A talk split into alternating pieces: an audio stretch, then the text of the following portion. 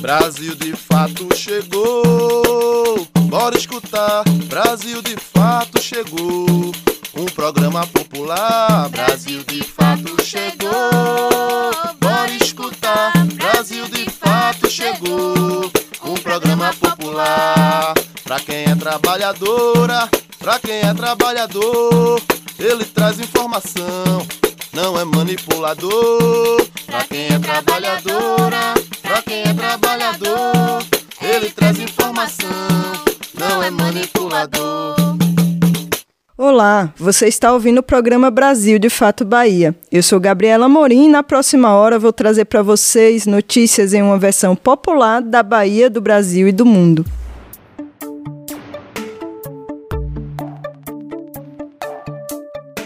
No programa desta semana, vamos falar sobre violência policial em Salvador, limpeza de praias em Camaçari, concurso público para professor do Estado, o aumento do preço do gás, o possível aumento do preço do trigo e o endividamento das famílias brasileiras.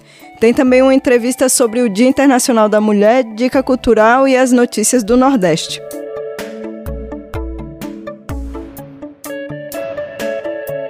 A OAB da Bahia pediu o afastamento dos PMs que participavam de uma operação que resultou na morte de três jovens na comunidade da Gamboa de Baixo, em Salvador. Segundo a rede de observatórios de segurança, a PM da Bahia é a mais letal do Nordeste e a líder em chacinas. Em 2020, todas as pessoas mortas pela Polícia Militar na Bahia eram negras. Na madrugada da terça-feira, dia 1, três jovens negros foram mortos a tiros por policiais durante uma operação na comunidade Gamboa de Baixo, em Salvador, na Bahia. Alexandre Santos, Kleberson Guimarães e Patrick Sapucaia. A OAB, Ordem dos Advogados do Brasil na Bahia, defendeu o afastamento dos policiais militares envolvidos no caso. Nas palavras de uma nota divulgada na quarta-feira, dia 2, a entidade afirmou que vai cobrar da Corregedoria da PM e da Secretaria de Segurança Pública uma investigação transparente e minuciosa. Além disso, a ordem cobrou medidas de proteção às testemunhas. O comunicado assinado pelo presidente da Comissão de Direitos Humanos da OAB na Bahia, Eduardo Rodrigues, cobra urgência na instalação de câmeras em viaturas e fardas da PM no estado. Em São Paulo, o monitoramento resultou em queda de 85% da letalidade policial. Segundo a PM, os agentes foram recebidos à bala ao averiguarem uma denúncia e revidaram contra os atiradores. A denúncia dos moradores traz uma versão diferente e aponta que as vítimas foram executadas. Durante um protesto realizado na manhã seguinte à operação, familiares e vizinhos afirmaram à imprensa que os jovens estavam desarmados. Segundo os moradores, a agressão foi iniciada pelos policiais que chegaram atirando, lançando gás lacrimogênio e ofendendo os moradores.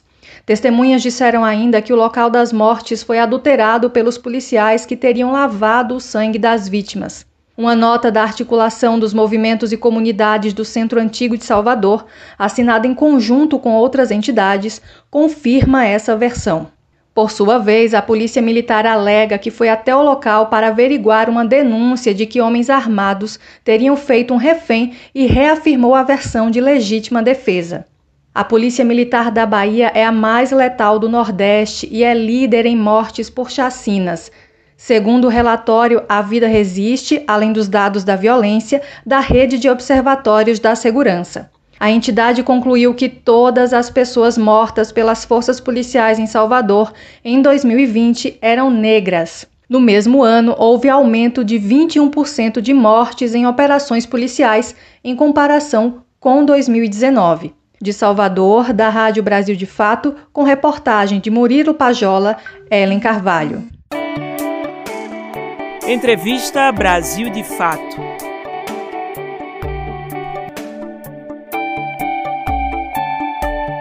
Às vésperas do 8 de março, Dia Internacional da Mulher, nós entrevistamos Valdeci Nascimento, mulher negra, lésbica, nascida nos Alagados, periferia de Salvador, ativista do movimento de mulheres negras, historiadora e mestre em educação, coordenadora e fundadora do ODARA, Instituto da Mulher, coordenadora da Articulação de Organizações de Mulheres Negras Brasileiras, representante brasileira na rede de mulheres afro-latino-americanas, afro-carimbenhas e da diáspora, e também na Comissão sobre a Situação das Mulheres, o CSW, da ONU. Valdeci, primeiro, muito obrigada por ter aceitado o nosso convite. A senhora poderia começar contando para a gente um pouco sobre sua trajetória no movimento negro e no movimento feminista? Então, Gabriela, eu vou é, entrar em contato, conhecer, ser é, convidada, ser seduzida pelo movimento negro. É, em 1980, 81 mais ou menos, e vai ser um, um momento extremamente importante para minha vida, porque o movimento negro vai tirar as, as vendas dos meus olhos sobre a questão do, da intencionalidade do racismo, como o racismo é violento, como ele opera na sociedade, como ele é hostil a nós negros, né? inclusive na cidade de maioria negra como Salvador, e como ele vai cercear todas as possibilidades de desenvolvimento, de inserção e de garantia de direitos para a população negra. Então, o contato com o movimento negro, ele vai me convocar para uma reflexão e além da reflexão para eu me posicionar contra um sistema que é um sistema que vai ameaçar minha vida, um sistema que vai é, que opera no sentido de impedir a minha existência. Apesar de ser mulher, o fato de ser negra ele também se constitui num elemento determinante, é, determinante severo do ponto de vista da, das desigualdades.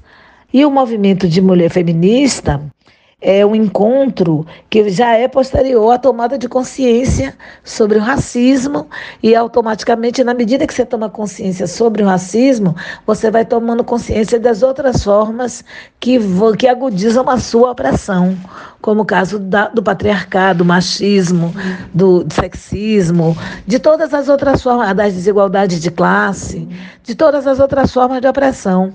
Mas o racismo foi o meu alerta é a partir do racismo que eu compreendo o meu lugar no mundo e é a partir da leitura do racismo de compreender o meu lugar no mundo é que eu vou entender que eu sou mulher, portanto, eu tenho, estou em desvantagem. E enquanto mulher negra, essa desvantagem ela se aprofunda cada vez mais.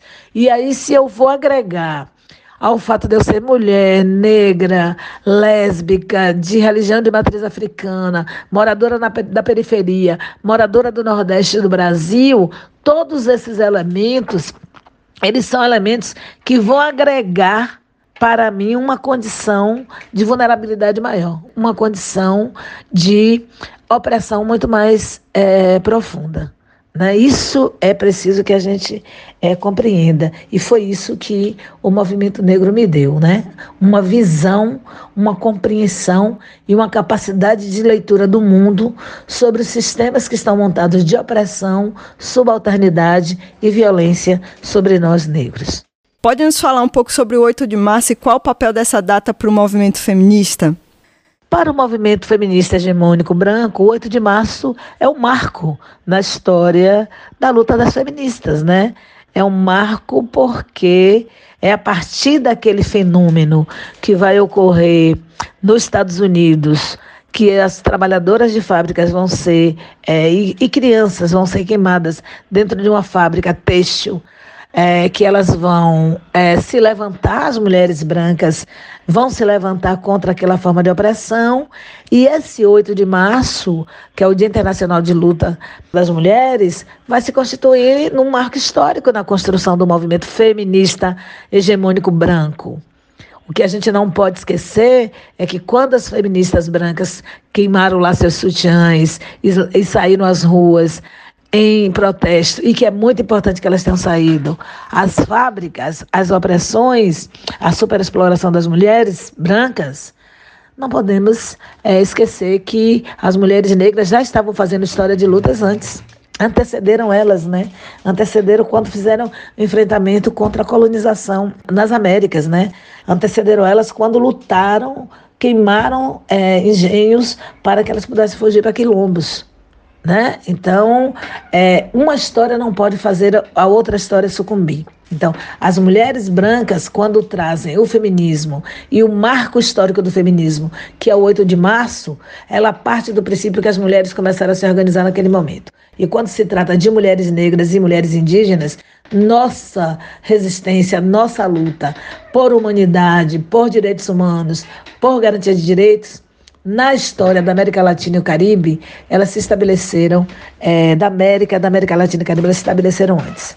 Então, não tenho dúvida de que o 8 de março é um, é um dia estratégico para a gente potencializar a luta das mulheres no mundo, mas vale ressaltar que é um marco para as mulheres feministas brancas. Para nós mulheres negras, nós temos um março que é de lutas né, um março que a gente tem aí demarcado. E agora, na contemporaneidade, de forma mais intensificada, nós temos o 14 de março, que nós não podemos esquecer do assassinato de uma ativista negra, que é a Marielle Franco. Não podemos esquecer no março da figura que nasce no dia 14 de março, que é Carolina Maria de Jesus, que foi uma catadora, uma escritora, uma mulher negra também vale ressaltar que nós utilizamos o março para denunciar o assassinato de Cláudia Oliveira, Cláudia que foi arrastada pela, pelo carro da PM no Rio de Janeiro, acusada de. É, porque ela reagiu ao assassinato do filho. Também o março atravessa a nossa luta com o dia 21 de março, com o Dia Internacional contra todas as formas de racismo, discriminação, xenofobia e opressão, em função do levanto de Soweto, na África do Sul, quando a África do Sul ainda estava sob o regime do apartheid, e aqueles brancos holandeses, aqueles brancos sul-africanos, é, queimaram o pneu, mataram crianças, estudantes secundaristas queimando o pneu nos seus pescoços, e no, no Brasil e na Bahia não ocorre diferente. Entramos no mês de março, dia 1 de março, a polícia truculenta do estado da Bahia invade a Gamboa e mata três jovens na sua plena fase de desenvolvimento. E no dia 2 de março, na tal ação contra criminosos, eu não sei quem são os criminosos que eles estão falando, porque a polícia do estado da Bahia é uma polícia criminosa, ela mata as pessoas e as pessoas negras, porque branco na Bahia não morre, é bom que eu quero ressaltar isso. E é essa polícia, nessa tal dessa caçada aos chamados assassinos, já dois foram mortos, né? Mais dois foram mortos. Então, nós estamos no terceiro dia do, do mês e nós já temos cinco mortos, todos mortos pelo Estado. Fora os que a gente não. A notícia ainda não chegou na televisão. Então, é, é bom ressaltar que o março para nós, mulheres negras, chama-se Março de Lutas, porque tem um, um, um significado marcante de datas que tem a ver com o nosso processo de opressão. Nos últimos anos temos visto o florescimento do feminismo negro no país e no mundo. Qual que é a importância de fazer esse recorte de raça no âmbito das lutas feministas? É a luta, né, como eu falei para você, de resistência, de reconhecimento de que nós, mulheres negras, estamos incidindo politicamente desde que chegamos aqui, né, desde que fomos trazidas para aqui, é, nos porões dos navios. Se a gente for se debruçar sobre a história da Bahia, sobre a história do Rio de Janeiro, sobre a história de das Minas Gerais, sobre a história do Nordeste, dos vários estados do Nordeste, nós vamos encontrar reações e posicionamento de mulheres negras algumas em condição de escravização, outras já com sua carta de alforria comprada por elas próprias, é, reagindo ao modelo vigente na época e também reagindo às formas de opressão e reagindo aos abusos, seja do Estado, seja das instituições públicas, seja dos seus companheiros. Então, vale destacar que o que o feminismo negro faz hoje no Brasil e no mundo é colocar luz é destacar, é chamar a atenção que não é possível nada sem nós. E as nossas agendas se diferenciam porque elas são fruto do território, da identidade e do pertencimento humano ao qual nós estamos vinculadas. Então, não são as mesmas lutas. Né? Quando se fala no Brasil de democracia, democracia para quem? Quem vive em democracia? Quando as pessoas querem chamar nossa atenção sobre as guerras que estão é, ocorrendo fora, nós afirmamos, mas a guerra no Brasil é contra os negros. Nós nunca estivemos no estado de paz, sempre vivemos no estado de guerra.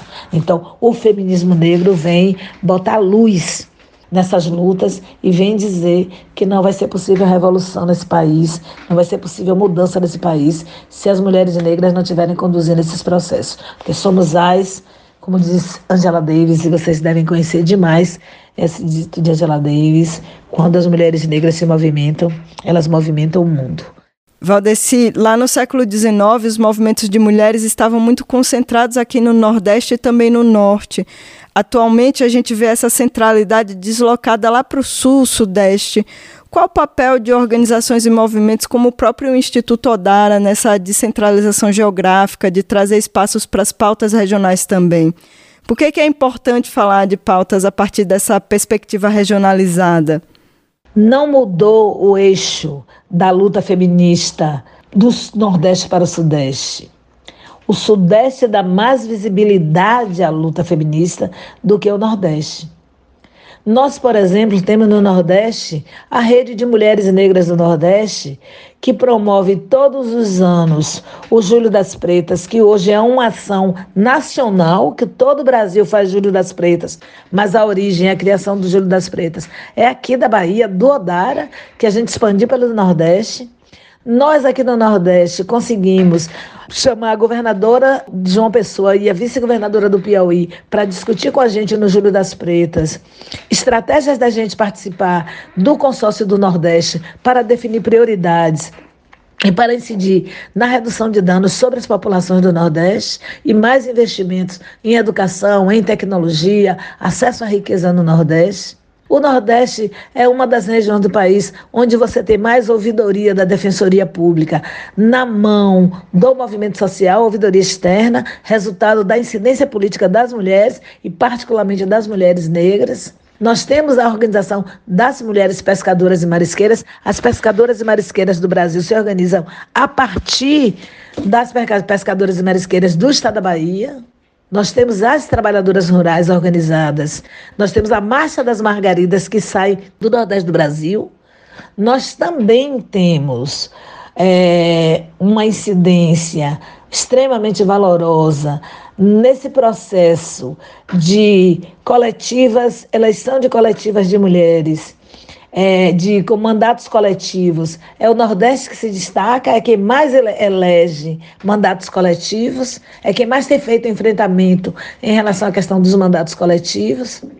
É que o Sudeste do país é que dá mais visibilidade, porque o recurso destinado às organizações e ao movimento social no Sudeste é maior do que é destinado ao Nordeste. Nós continuamos com uma divisão é, de recurso, de riqueza, que é uma divisão que é, expropria, explora, exclui a região Nordeste.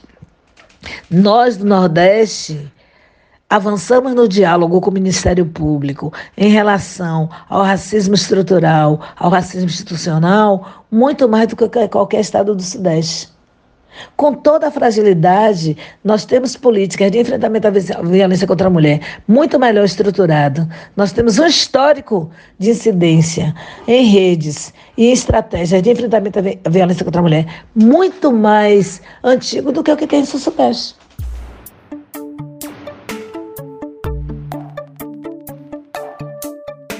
A praia de Itacimirim, no litoral de Camaçari, passou por um mutirão de limpeza promovido pelo coletivo Preserve Itacimirim. A ação, além de recolher lixo no local, também tem o objetivo de conscientizar a população sobre os resíduos sólidos na praia. Os integrantes do coletivo Preserve Itacimirim participaram no sábado, dia 26, do mutirão de limpeza Meu Descarte Legal, uma ação de educação ambiental e conscientização sobre os resíduos sólidos na praia. A atividade aconteceu na praia da Boca da Barra, na foz do rio Pojuca, em Tacimirim, numa iniciativa da Empresa de Saneamento Ambiental, Limpec, da Prefeitura Municipal de Camaçari, na região metropolitana de Salvador, na Bahia. A ação é intensificada nesse período devido ao grande fluxo de turistas e acontece também em outras localidades. Voluntários, moradores, técnicos municipais e pescadores realizaram a coleta de resíduos sólidos, além da abordagem aos frequentadores da praia para chamar a atenção sobre a preservação ambiental. Alexandre Torres, que criou o coletivo Preserve Itacimirim, comenta sobre os resultados desse trabalho. A Limpec entrou em contato comigo e nos convidou para participar juntamente com né, dessa ação Praia Limpa, né, Praia Legal, Praia Limpa, aqui para nos ajudar na questão de logística, até de onde colocar uma caixa de coletora de vidro. Essa ação aí, ela se constituiu de, de, de chegarmos ali, montar um stand ali na, na, na Boca da Barra, né, que é um local que vai muita gente, né, nos finais de semana. Então, assim, a população, a comunidade vai para lá e realmente deixa tudo sujo. Não existe uma educação ambiental, não existe uma padronização ainda, né? Mas é uma coisa que o poder público está preocupada já em fazer, padronizar as barracas, em, em capacitar, em educar esse, essa galera aí. Mas foi muito lixo que foi retirado do mangue, muito lixo retirado da praia. Lixo esse é caracterizado por é, isopor, garrafas PET cortadas, cordas de pescador, é, canudo plástico, embalagem de canudo plástico também, copos plásticos, embalagem de alimentos diversos. Então, assim, são é, resíduos que se caracterizam por, por alimentos né, e lixo de pesca. Em Itacemirim, distrito de Camaçari, existe uma área de proteção ambiental, APA, que é uma das áreas protegidas por legislação específica e gerenciada pelo INEMA. Mas alguns problemas de poluição de lagoas, rios e mangues são muito frequentes nessa região. Daí a importância do trabalho de educação ambiental para a conscientização da comunidade local, de turistas, de moradores, para o descarte adequado de resíduos sólidos. Mas esse trabalho enfrenta muitos desafios e muitas dificuldades. A mobilização da comunidade vem crescendo nessas ações de mutirão e de coleta de resíduos, e o poder público tem participado de algumas campanhas. O fortalecimento desse trabalho é defendido pelo criador do grupo coletivo Preserve Itacimirim, Alexandre Torres, mas também ele destaca algumas dificuldades enfrentadas. Vamos ouvi-lo. Bem, Nesse ponto aí, o que nós mais encontramos de dificuldade na real é adesão. Né? Nós, nós, nós sentimos muito falta de pessoas preocupadas agindo, né? não só falando por trás de um, de um celular, por trás de um computador. Nós precisamos de pessoas que coloquem a mão na massa, pessoas que, que queiram participar das ações, pessoas que queiram fortalecer essas ações. Né? Então, nós temos hoje diversos vilagens beira-mar, diversas casas beira-mar, diversos condomínios beira-mar que não cuidam da frente da sua praia, só cuidam do seu jardim, mas não cuidam da areia, né? Aqui é vendido como um paraíso, né? Venha para o paraíso, venha para Itacimirim. Porém, ao você caminhar na praia, você encontra muito lixo na areia da praia. Então, assim, um dos, dos nossos objetivos nesse quesito é conscientizar, conversar com síndicos, conversar com os moradores beira-mar, para que eles se responsabilizem pela sua faixa de areia na frente da sua casa, na frente do seu, do seu vilage. Cláudia Correia, de Camaçari, para o Brasil de Fato, Bahia. Deu a ideia. Hoje tem dica de filme brasileiro aqui no Deu a Ideia. O ator e diretor Negro Du indica pra gente o longa Mundo Deserto de Almas Negras. Olá, meu nome é Negro Du, sou ator, diretor teatral, moro em Salvador e sou soteropolitano. Minha dica de cultura é o filme Mundo Deserto de Almas Negras. É um filme sensacional que conta a história de um advogado que se mete numa enrascada com o crime organizado. Sei que parece que, tipo, ah, a gente já ouviu isso antes, mas é um filme muito diferente, assim, porque a máxima do filme é que nos mostra um mundo, São Paulo, na verdade, né, onde o padrão social é outro, onde o negro e a sua cultura são os padrões, uma inversão total da nossa estrutura social. E o filme foi dirigido por Rui Veridiano e é estrelado por Sidney Santiago Kwanza, é, Naruna Costa, Paulo Américo e um monte de atores assim, atrizes negros e negras assim, sensacionais. Vale muito a pena assistir. Ah, e ele é facilmente encontrado no YouTube, viu? E tipo, muito, muito massa, muito massa. Acho que vai, vai ser legal. A galera vai curtir.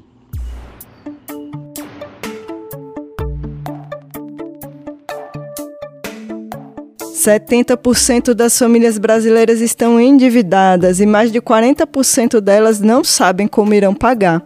A crise é causada pela inflação, desemprego, informalidade e má gestão das políticas econômicas do país.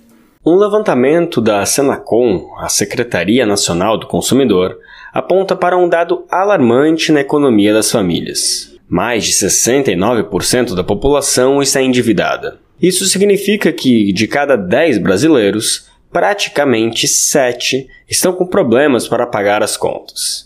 E destes, 43% declaram que não conseguirão quitar os débitos em aberto.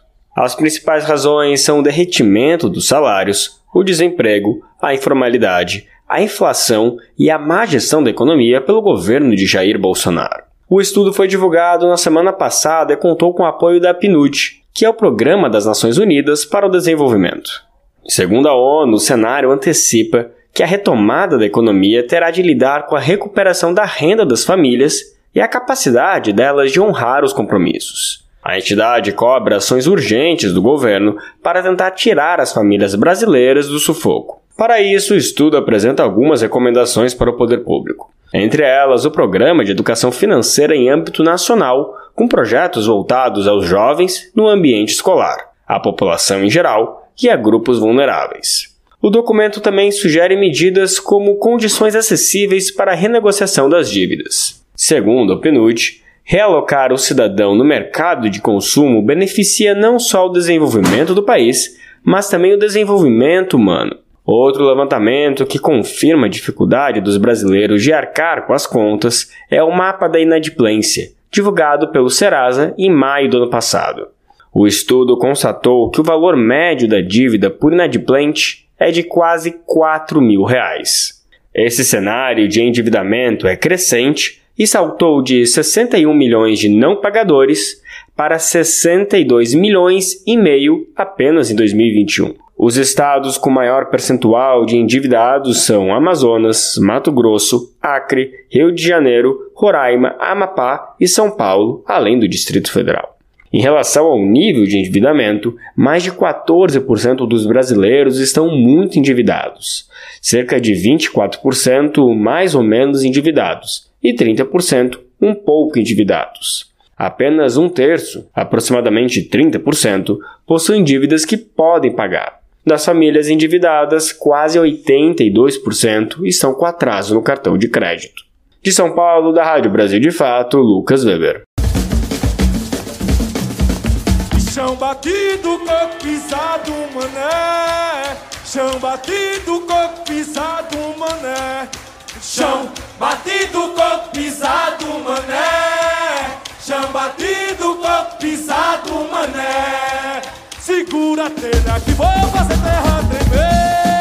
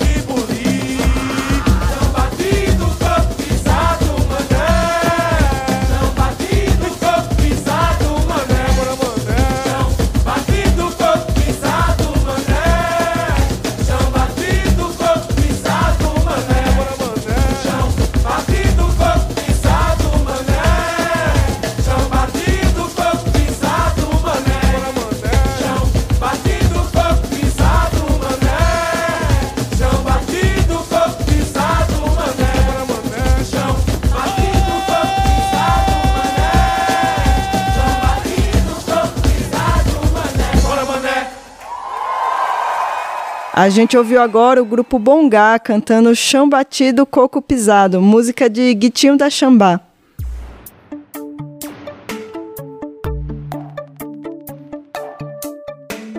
Você sabia que a guerra entre Rússia e Ucrânia pode acabar afetando o preço do nosso pãozinho aqui no Brasil? Pois é, o conflito pode gerar escassez de trigo no mundo, já que os dois países estão entre os maiores produtores do grão. O conflito entre Rússia e Ucrânia pode gerar escassez de trigo no mundo. Juntas, as duas nações são responsáveis por 30% das exportações do alimento no planeta. Os dois países também somam percentuais relevantes no mercado global de commodities, atendendo 19% da demanda mundial de milho e 80% do óleo de girassol. Na última terça-feira, dia 1 de março, o preço do trigo atingiu o valor mais alto dos últimos 14 anos.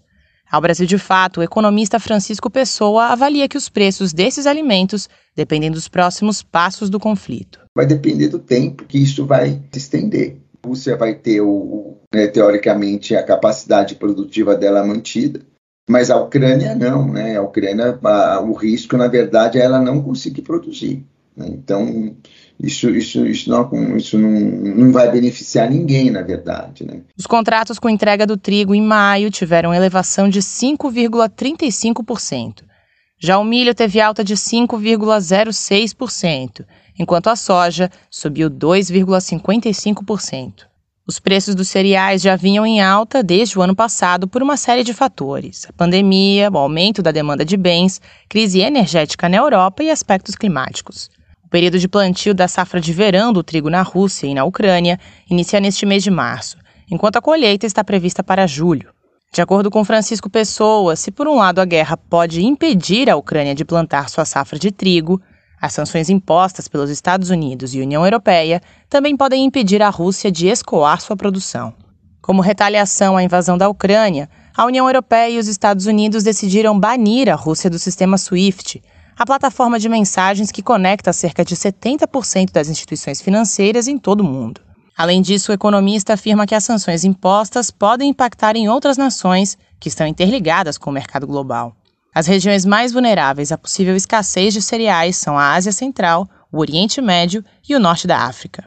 A questão que a gente vê é que isso não é suficiente para mudar regime. É, isso acaba causando, sim, um sofrimento para a população local e, e, a não mudança do regime.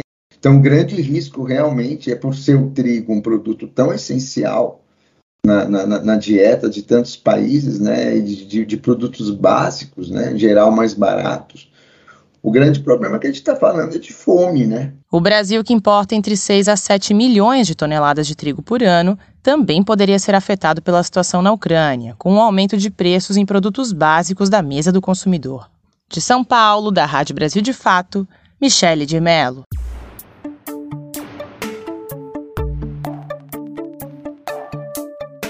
E agora a gente vai para o nosso giro pelo Nordeste com as notícias mais importantes sobre a nossa região nesta semana.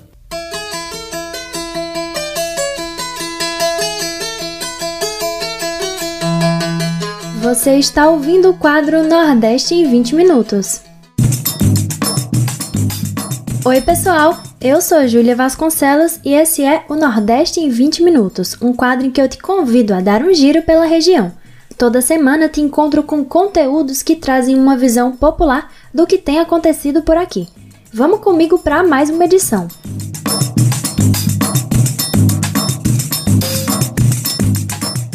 E começamos o quadro de hoje com notícia que traz alívio. Nos últimos dias, todos temos visto com angústia a invasão russa no território ucraniano. O conflito no leste europeu tem deixado o mundo todo em alerta. Para nós brasileiros, uma preocupação também é quanto aos brasileiros que estão na região dos bombardeios. E nesta semana, dois maranhenses conseguiram fugir da guerra e voltar ao Brasil. Um deles é o jogador Wanderson Cavalcante, de 27 anos, conhecido também como Wanderson Maranhão. O jogador desembarcou no dia 1 de março na cidade de Imperatriz, a pouco mais de 600 quilômetros de São Luís. Lá, foi recebido pela família, que o aguardava com preocupação. Em coletiva de imprensa depois do desembarque, o Anderson contou do medo que sentiu na Ucrânia. Ele disse que, abre aspas, na madrugada teve um ataque. Eu pude ver o ataque. Teve dois aviões trocando tiros. Todas as pessoas da minha equipe estavam dormindo. Tinham 14 pessoas dormindo e eu saí acordando todo mundo. Fecha aspas. Apesar do medo, o jogador disse ter ficado confiante de que iria sair dessa. Já nessa quinta-feira, dia 3 de março, quem chegou ao Maranhão foi o jogador de futebol Marlisson, que estava atuando no clube ucraniano Metalist. Em mensagem nas redes sociais, o jogador agradeceu o apoio que recebeu durante a fuga do país. Ele disse que, abre aspas, Obrigada pela força de todos. Estou aqui para agradecer do fundo do meu coração. Fecha aspas.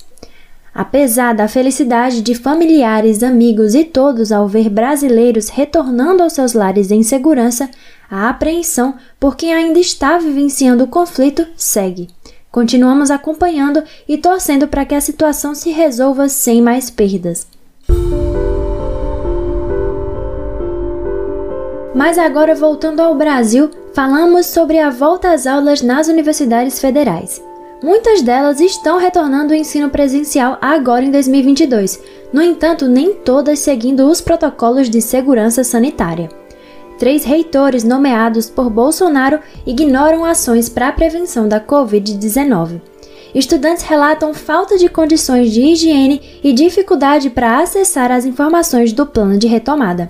Entre as universidades federais administradas por reitores escolhidos por Bolsonaro está a Universidade Federal do Vale do São Francisco, a Univasf, que tem sede em Pernambuco, na Bahia e no Piauí. Acompanha na reportagem de Lucila Bezerra.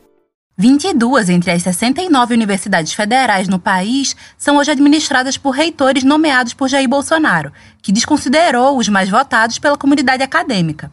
Boa parte das universidades federais seguiu a orientação do Ministério da Educação e resolveu retomar as atividades presenciais em 2022.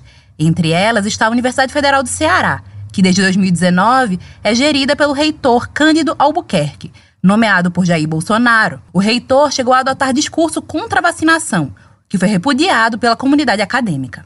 As aulas na instituição devem voltar no mês de março. A estudante de Educação Física da UFC e vice-presidenta da União dos Estudantes do Ceará, Talita Vaz, se preocupa com a falta de planejamento da gestão para a volta às aulas. Hoje a gente vê um, um cenário de verdadeiro caos, assim, para ser feito, né, quando a gente retornar. A gente não sabe como os RUs vão funcionar, como as residências universitárias vão funcionar, não se existe o um debate sobre retorno dos estudantes que moram nos interiores, como que vai funcionar os campi, etc.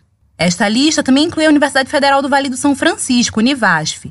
O reitor pro tempore, Paulo César Fagundes Neves, foi nomeado pelo então ministro Abraham Weintraub em agosto de 2020, descumprindo a lista tríplice. O retorno na instituição estava previsto para janeiro, mas vem sendo adiado por causa do avanço do número de casos de Covid-19, Agora, a previsão de volta é para o mês de março. O estudante de artes visuais da Univasf e presidente do Diretório Central dos Estudantes da instituição, Bruno de Mello, se preocupa com a ausência de um plano de retorno e a garantia dos protocolos de segurança. Aqui tem uma situação em que os estudantes querem voltar a ter atividades presenciais. Por parte dos professores, ainda tem muita resistência e por parte da reitoria não tem nenhuma não tem nenhum esforço de garantir é, essa segurança sanitária também, né? Não tem, a gente não vê nenhuma notícia em relação à compra de testes, não tem notícia em relação à compra de álcool em gel para garantir para todo mundo, ou então material de higiene. Já na Universidade Federal de Sergipe, o reitor Walter Joviano Santana Filho foi indicado em descumprimento à lista tríplice durante a pandemia. A UFS retomou as atividades ainda na modalidade híbrida em janeiro deste ano. Marcos Galvão, estudante de Direito que faz parte da atual gestão do centro acadêmico do seu curso, avalia o fato de muitas coisas não terem sido previstas no plano de retomada. Eu acho que a gente precisa ainda né, ter uma distribuição de máscaras, nem todas as máscaras possuem uma grande efetividade, é, nem todos os banheiros é, estão estruturados para haver uma higiene, né, uma higiene mínima e básica com a falta de planejamento das instituições, estudantes, professores e servidores estão se organizando para tentar garantir uma retomada segura em todas as instituições, como aponta a estudante Thalita Vaz. Então, acho que também é uma forma aí da gente estar socializando como que a gente está se organizando na UFC, Se não tem resposta, não existe vácuo, a gente vai dar a resposta, né? A reportagem entrou em contato com a Universidade Federal de Sergipe, a Universidade Federal do Vale do São Francisco e a Universidade Federal do Ceará, mas não recebemos resposta até o fechamento desta matéria. De Recife, da Rádio Brasil de Fato, Lucila Bezerra.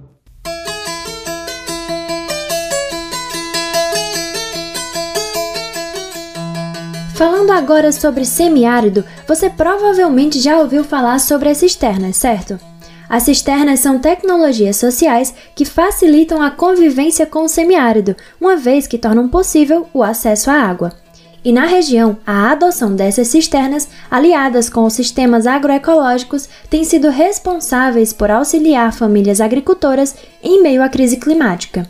No momento agroecológico de hoje, a agricultora Dona Nena e Bela Gil ensinam a receita de cuscuz feito com água de cisterna e alimentos agroecológicos. Confere com a repórter Annelise Moreira.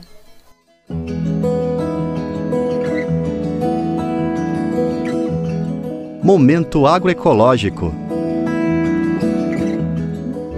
Traga-me um copo d'água, tenho sede e essa sede pode me matar.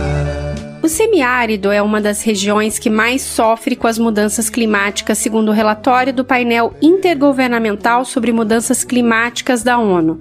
A adoção de cisternas e sistemas agroecológicos são alternativas para a crise ambiental e também para o enfrentamento da insegurança alimentar nessa região. A vida de Josefa Quirina de Albuquerque mudou após a chegada de uma cisterna de 16 mil litros há mais de 10 anos. Mais conhecida como Dona Nena, a agricultora mora no sítio Pilões, na área rural de Cumaru, em Pernambuco, e é uma das mais de um milhão de famílias que foram beneficiadas com as cisternas construídas no semiárido brasileiro. A chegada da cisterna para nós foi motivo de muita alegria. Por que foi motivo de muita alegria? porque com ela a gente tem a nossa água que vem da cai na nossa casa e, e vai para dentro da cisterna.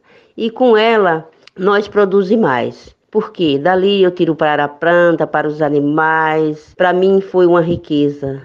A realidade de Dona Nena representa o cotidiano de quem vive na área rural do semiárido brasileiro e precisa de água de cisterna para subsistência e produção. Caracterizado pelo clima quente e seco, com longos períodos de seca, na área vivem mais de 28 milhões de pessoas, um dos semiáridos mais povoados do mundo, sendo que 38% dessas pessoas vivem em área rural. A região apresenta o menor percentual de água reservada do país, próximo a 3%, e por isso a água de chuva é a principal fonte de abastecimento das famílias que vivem no território. O semiárido brasileiro é composto por 1.262 municípios dos estados do Maranhão, Piauí, Ceará, Rio Grande do Norte, Paraíba, Pernambuco, Alagoas, Sergipe, Bahia e Minas Gerais. Nordestina do Agreste de Pernambuco, Dona Nena conta que o trabalho na roça com a terra foi o grande legado do seu pai. Sou filha de agricultor, fomos criada na agricultura, fomos criada trabalhando na roça. Meu pai era um homem pobre, simples, com muita dificuldade, às vezes com distância de 2 a 3 quilômetros. Nós trabalhava, fazia nossa comida ali debaixo de uma árvore, no fogo a lenha, porque antigamente não tinha gás, não existia luz. Comprava é, um litro de gás para nós alumiar à noite, chamava candinheiro. Aqui está nosso legado. Hoje a gente vive com mais tranquilidade, nós temos água na nossa, na nossa casa. A planta pede chuva quando quer brotar. O governo Jair Bolsonaro praticamente paralisou o programa de cisterna. No ano passado foram construídos 4.300 equipamentos, o menor número desde a criação do programa em 2003. O orçamento destinado ao programa sofreu cortes drásticos.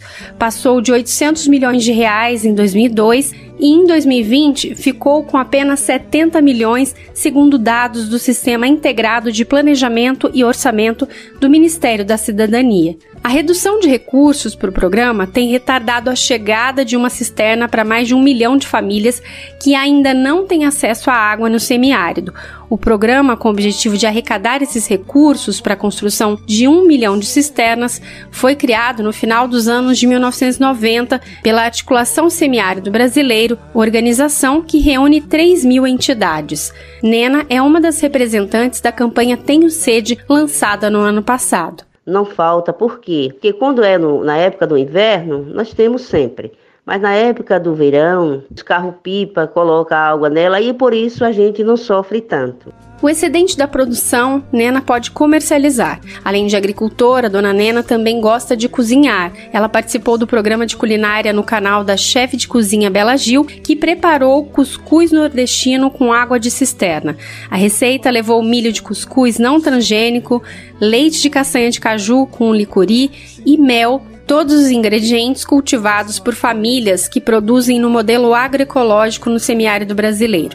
No vídeo, Bela Gil fala sobre o impacto positivo do programa de cisterna nas produções agroecológicas. Então vou colocar aqui o cuscuz. Esse vem da Paraíba e eu recebi vários produtos, recebi muitos. Eu tenho aqui o mel que eu vou usar depois.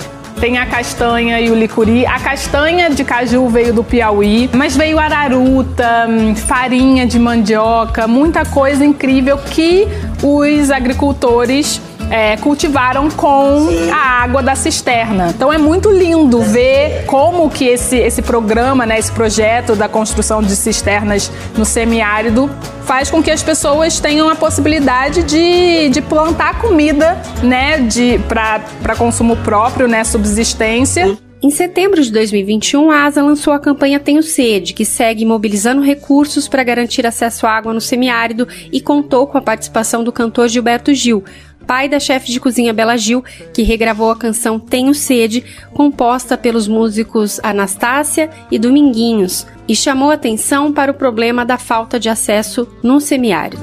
O céu logo escurece quando vai chover. Neste momento agroecológico, nós usamos áudios do canal da Bela Gil, veículo onde o vídeo da receita foi publicado. De Fama, Minas Gerais, para a Rádio Brasil de Fato, Annelise Moreira.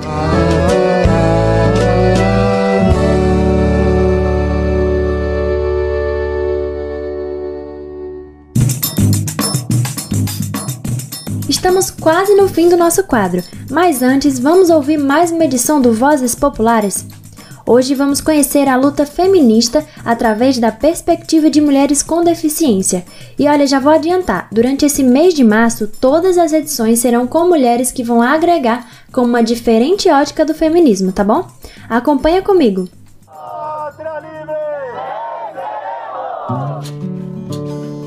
Vozes Populares. E aí, galera, eu tô chegando para mais uma edição do Vozes Populares um programete que traz as pautas e as diversas vozes dos movimentos coletivos e organizações populares. Entramos em março, um mês dedicado especialmente à luta das mulheres, e o nosso programete também vai ser especial. A cada semana te convido a ouvir uma mulher que traz uma perspectiva diferente dentro do feminismo. Vamos lá?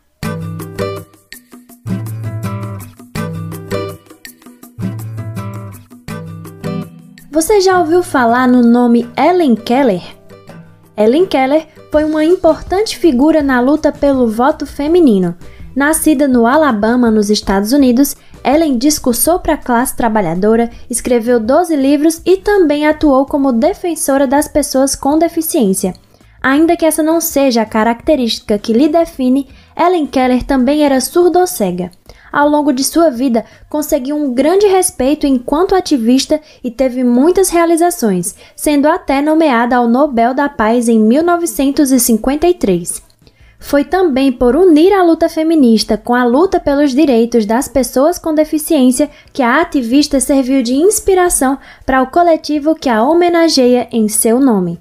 O coletivo Ellen Keller surgiu da necessidade de pontuar a diversidade dos corpos com deficiência dentro do movimento feminista, como também da importância de demarcar o gênero na vivência da deficiência. Natália Rosa é jornalista, feminista e mulher com deficiência. Ela vive em Recife e participa do coletivo junto com mulheres do Brasil inteiro, inclusive aqui do Nordeste. São mulheres que também, assim como eu, reconhecem essa invisibilidade do movimento feminista em pautar a, a luta da mulher com deficiência. A jornalista até fez seu trabalho de conclusão de curso sobre o tema A Invisibilidade da Mulher com Deficiência no Movimento Feminista. Natália fala sobre o que falta para o feminismo ser mais inclusivo. Acho que acho que dá voz mesmo, sabe? Dá mais espaço, assim. Acho que quando a gente. Até mesmo quando a gente entra em, em grupos feministas, que a maioria não tem deficiência, muitas até escutam, né? Mas isso não é muito levado mais adiante, sabe? Como uma pauta mesmo, não é uma coisa que, que seja abraçada como uma pauta mesmo do movimento feminista, sabe? A gente reconhece, assim, as outras lutas, né? Que obviamente são muito importantes e são lutas que também atingem a gente, né? Porque, assim, mulheres com deficiência também são negras. Mulheres com deficiência, embora muitos não, não queiram reconhecer, também são LGBTs, também são mães, né? Muitas uh, não têm nem esse direito de ser mãe, sabe? Porque fica sempre aquela questão social, né? De, ah, como é que você vai cuidar de uma outra criança se você não cuida de você mesma? Sabe? Fica essa, essa coisa assim, tratando mesmo a mulher com deficiência como uma eterna criança. Enquanto as mulheres com deficiência não se enxergam representadas pelos movimentos feministas, elas se articulam entre si para se fazerem ouvidas. Natália conta sobre algumas das principais lutas dentro do coletivo Ellen Keller a gente está nesse enfrentamento aí, né, do governo Bolsonaro. Ele tem tentado derrubar muitos direitos das pessoas com deficiência no modo geral e a gente sabe o quanto que isso atinge mulheres, né? Por exemplo, quando ele, ele coloca uma volta de uma escola especial, o quanto que isso vai impactar meninas que serão mulheres, né, na frente. E de repente o Bolsonaro vem e quer acabar com esses direitos, tanto o direito à, à escola, o direito ao trabalho também, né? Em relação às mulheres com deficiência, fora esses direitos todos também, o direito da gente ser mulher. Esse direito mesmo de gestar, que muitas vezes a mulher com deficiência não tem, sabe? O direito a, a, a ter a sua vida, sabe? De forma plena mesmo né? Porque muitas vezes o corpo de uma mulher com deficiência, por exemplo, é muito infantilizado. Uma pessoa como eu de 30 anos é tratada muitas vezes por outras pessoas uh, como se eu tivesse 5 anos de idade, só porque eu tenho uma deficiência, né? E aí a gente vê uma das raízes também do capacitismo. O capacitismo é isso, é você duvidar de que uma pessoa com deficiência, só por ela ter uma deficiência, ela não possa fazer uma série de coisas.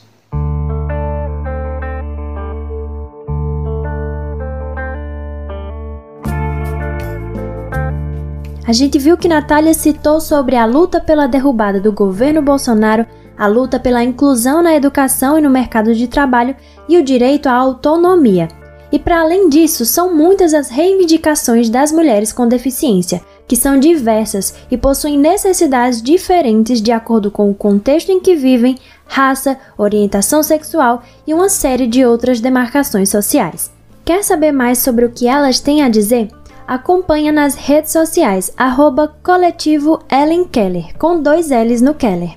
Nos encontramos na próxima edição.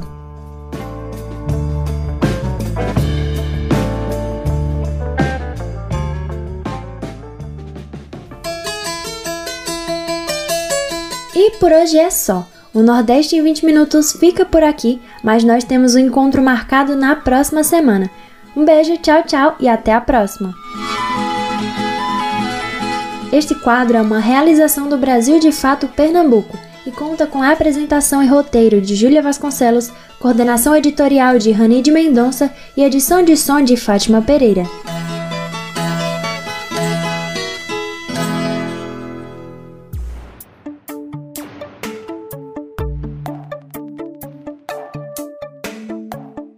Por hoje ficamos por aqui. Se você quiser entrar em contato conosco, enviar suas sugestões, manda uma mensagem para o WhatsApp 75998439485.